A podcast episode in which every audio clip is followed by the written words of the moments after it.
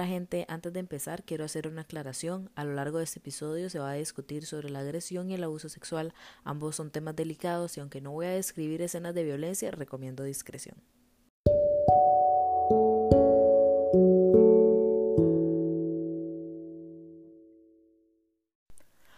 ¿Cómo están? Espero que estén súper bien, resguardándose en sus casas, con sus familias. Espero que todo el mundo se esté cuidando. Yo estoy un poco triste porque lamentablemente no voy a poder comer empanadas de chiverre ni las de queso con azúcar que son tan deliciosas y que hacen siempre en Semana Santa. Lamentablemente, pues no lo podemos tener todo en la vida. Ese será mi castigo. Por dicha, eso me permitiría no subir peso durante esa Semana Santa. Este, durante este mes de abril, como les había comentado, em, voy a subir temas con la temática de la concientización de violencia sexual, porque primero es el mes de la concientización de la violencia sexual. Es una situación en la que nosotras hemos vivido y seguimos viviendo constantemente. Es más, es tan, pero tan normalizado que siempre y diariamente nos vemos en situaciones de violencia sexual, desde el acoso callejero, pasando por acoso sexual en el trabajo, hasta las, las violaciones o abusos sexuales. Algo muy curioso es que mi mamá siempre nos dijo no es no. Y para mí, para mi hermano, solo era como una instrucción. Era igual de poderosa que vaya a bañarse, vaya a lavarse los dientes, vaya a acostarse, ya pague ese tele.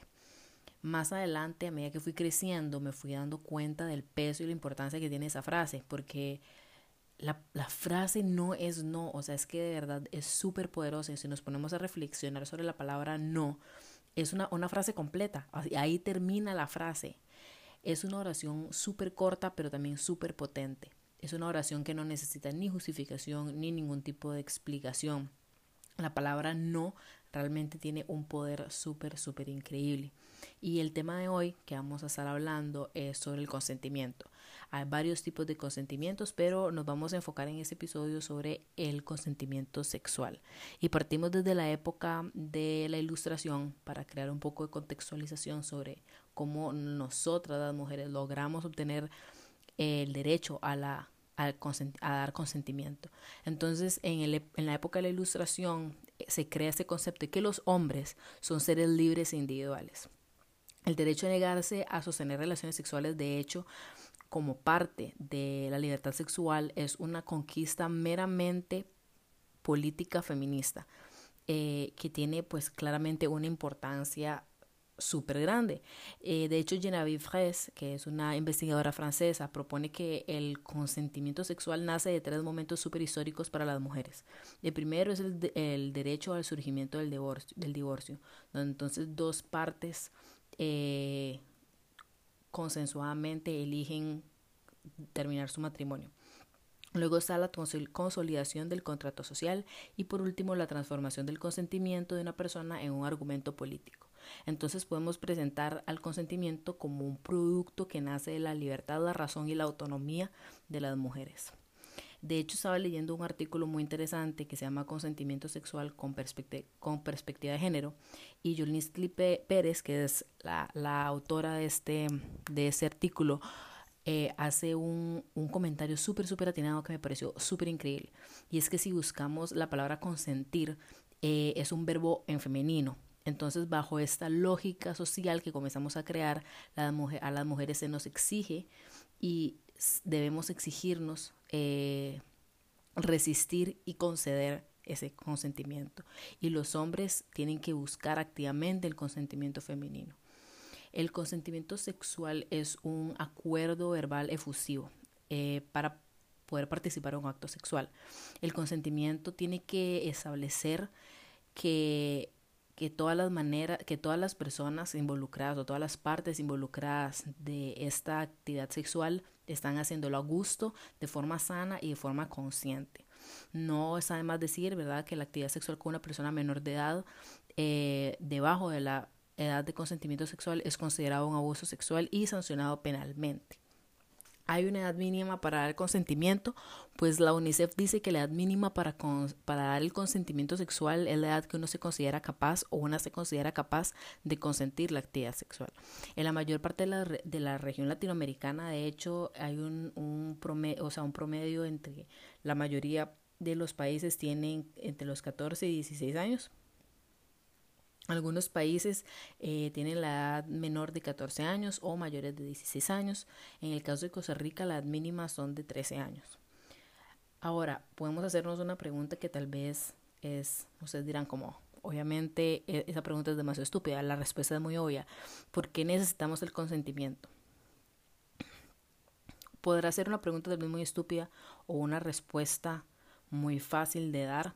Sin embargo, aunque la respuesta sea muy fácil de dar, pedir el consentimiento o, dar el consentimiento es algo que cuesta muchísimo en la sociedad que vivimos.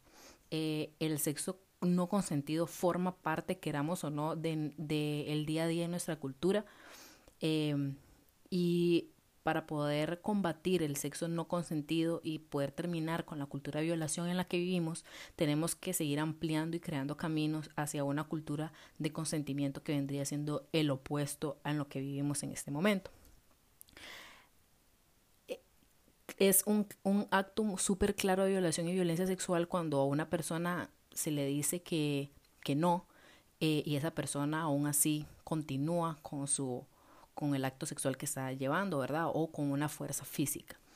Este, pero cuando se trata de, de sexo, cuando ya estamos en la actividad sexual, entran en, en juego un montón de presiones sociales, especialmente para nosotras las mujeres, pero también para las personas trans, y para las personas no binarias. Muchas veces las mujeres accedemos a tener relaciones sexuales porque nos sentimos culpables de decir que no, porque nos sentimos presionadas por nuestra pareja o parejas, porque tal vez no necesariamente estamos seguras de cómo salir de la situación que estamos dando, que se está dando, entonces simplemente seguimos como adelante. Y puede ser que no es que no queramos decir que no, pero simplemente tal vez no nos está gustando la manera en que se está llevando a cabo la situación entonces no sabemos cómo decir, hey, no, paremos y hagámoslo de una manera diferente. Generalmente es por miedo. Este, sí, sí es importante recalcar que cualquier tipo de presión que se le haga a una persona para que dé un sí, esa presión va a invalidar cualquier tipo de respuesta.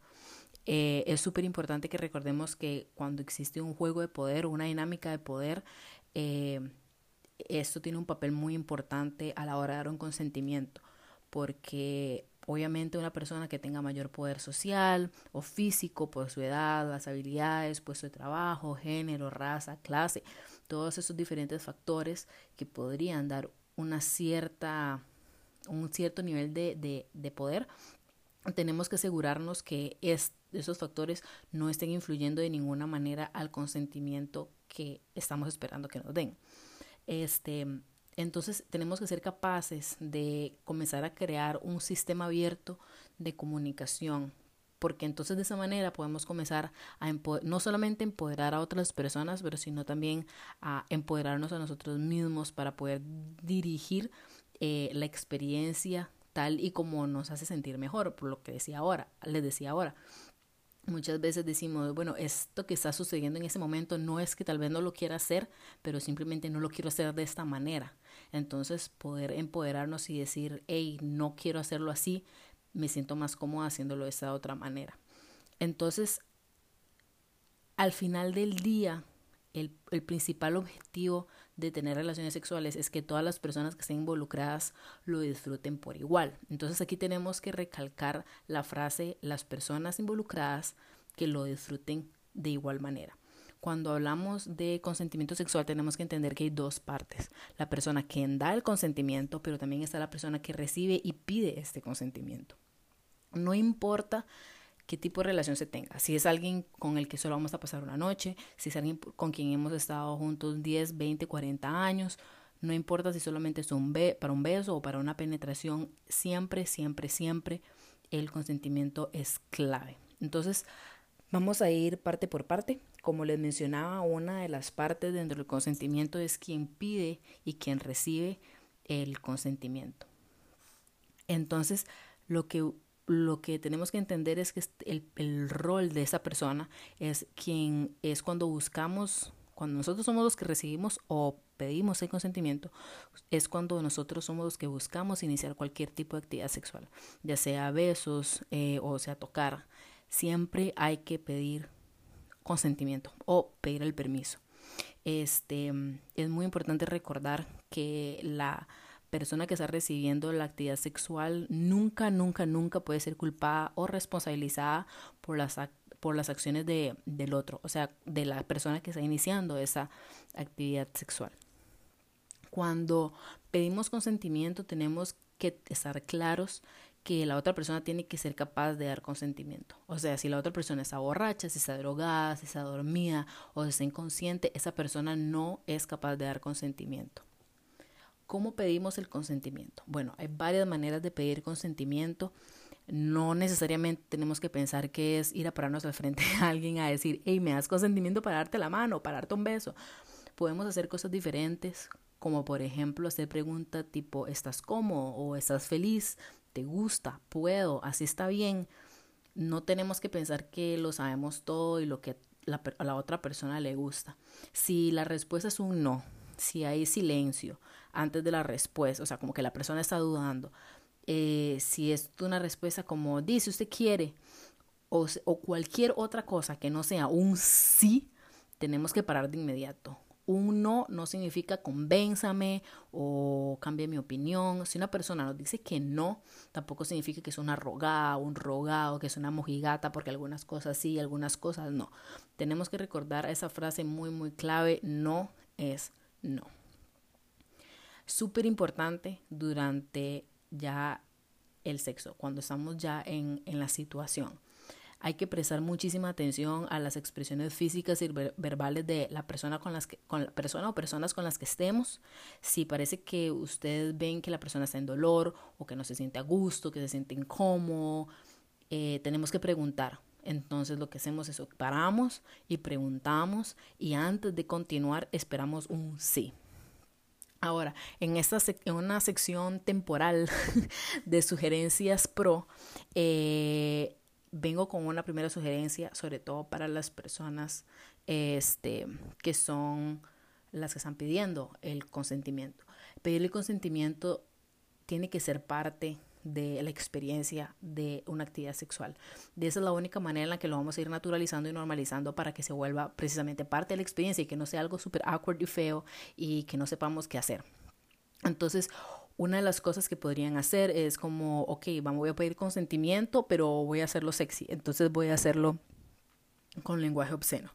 Entonces, eh, como el lenguaje es obsceno es súper sexy, entonces 100% recomendado.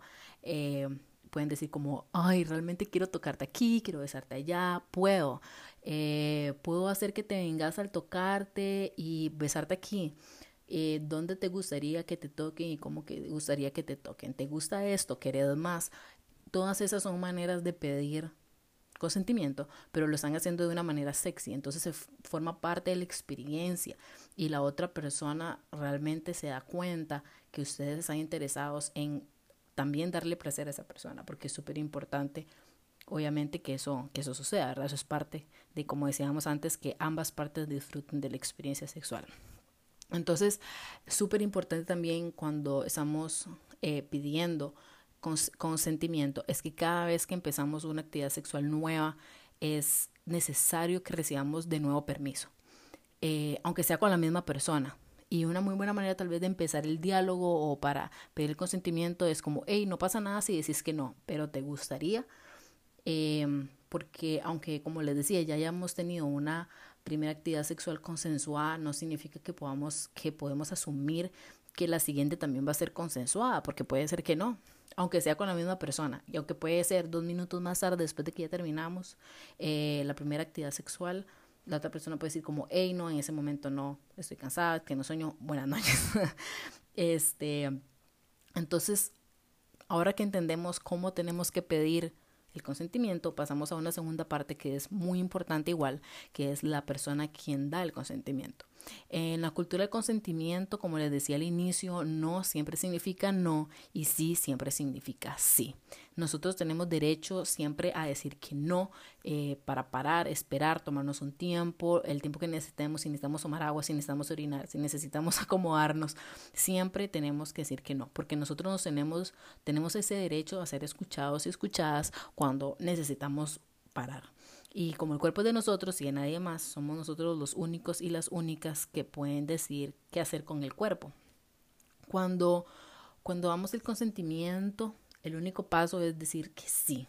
Y tiene que ser un, un sí eufórico y real. Si estamos dudando y decimos como, mm, sí, está bien, si usted quiere, eso no es dar consentimiento. Este, esto va, como les digo, tanto para la persona que, que eso es muy importante recordarlo de los dos puntos de vista, del que lo da y el que lo recibe un silencio, un no responder, un quizás, indecisión, este, o un no, no es dar permiso ni consentir. Todas esas cosas se tienen que respetar. Este, un, es también súper importante recordar que un sí puede cambiar a un no en cualquier momento y, el, y, la, y la persona no, la persona que no decide, decide decir que no, no es obligada a seguir con lo que está haciendo, ¿verdad? pero nosotros sí nos vemos obligados a parar si alguien de pronto nos dice que no. Em, obviamente, y no está más recordarlo, que cuando participan más de dos personas en una relación sexual, tiene que haber consentimiento de parte de cada una de esas personas en las diferentes cosas que estén pasando. Entonces, eh, aquí igual mi sección temporal de sugerencia pro crear una palabra de seguridad es súper importante em, o podría ser algo que nos ayude para que cuando estemos con una persona y queramos detener la situación que esté sucediendo en ese momento, eh, podamos utilizar esa palabra clave. Entonces, esta idea que nace, nace del BDSM, donde la línea de placer y dolor puede ser un poco borrosa, entonces esa palabra clave puede ser muy útil en todo tipo de situaciones. Es importante que elijamos una palabra que no sea sexy. este, algo que no tenga nada que ver con, con sexo, ni una palabra que usemos regularmente y que sea reconocible. Eh, que son algunas malas opciones para palabra clave. Sí, no, stop, ouch. O sea, todas esas son palabras que son muy comunes de usar en esa situación. Pero podemos utilizar como tomate, chayote, morado, azul porque son palabras muy buenas de seguridad porque cualquier persona que la escuche va a saber que es una palabra que está fuera de contexto. Entonces va a saber que cuando estemos, cuando se use esa palabra de seguridad significa que esa experiencia que estamos teniendo en ese momento, esa acción que está sucediendo, tiene que pararse inmediatamente. Entonces eso es muy útil si en algún momento quieren pedir un descanso, eh, restablecer el consentimiento, parar del todo la experiencia o simplemente nos sentimos como incómodos. Lamentablemente, pues vivimos en una sociedad súper heteronormativa patriarcal, en donde, como comentamos al inicio, pone en los hombros de las mujeres la responsabilidad de dar el consentimiento. Y esa misma sociedad no exige a los hombres pedirlo. Simplemente, eh, ah, es que ella se está diciendo provocativa, entonces es culpa de ella. Eh, ¿Por qué sale tan tarde en la noche? Es culpa de ella. ¿Por qué... Mm, whatever, ¿verdad? Porque anda borracha? Es culpa de ella. Entonces, eh, solamente pone en esa sociedad en la que vivimos como que el consentimiento es eh, de, un, de un solo lado y no de, de ambos lados, ¿verdad? Como se supondría que tiene que ser. Entonces, nuestro trabajo es avanzar y seguir construyendo una cultura de consentimiento donde todos seamos eh, responsables de pedir el consentimiento y respetar el consentimiento cuando no se da porque eso es eh, a two-way street, ¿verdad? O sea, es un trabajo de tanto de quien lo pide como de quien lo da. Y con esto nos va a ayudar a eh, dejar atrás la cultura de violación. Y de hecho, precisamente, spoiler alert, la cultura de violación va a ser el tema de la próxima semana. Realmente estoy muy, muy emocionada por ese tema. Eh, vamos a estar refiriéndonos un poco al episodio uno de los primeros episodios que subí, que fue el de la porno. Entonces, eh, de hecho, el de la porno es uno de los más escuchados.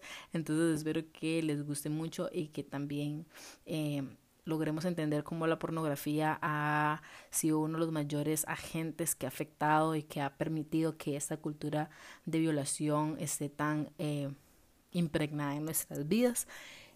Si tienen algún comentario o algo, no duden en escribirlo en mi cuenta de Instagram del podcast, de Adulting Podcast.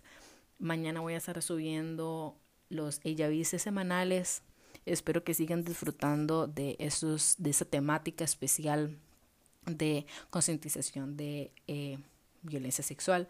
Espero que sean muy empáticos con la gente que ha sido víctima o sobreviviente de este tipo de violencia. Espero que pasen una Semana Santa muy muy bonita, que disfruten mucho, que la pasen muy bien con sus familias. Nos vemos la próxima semana en Adulting. Bye.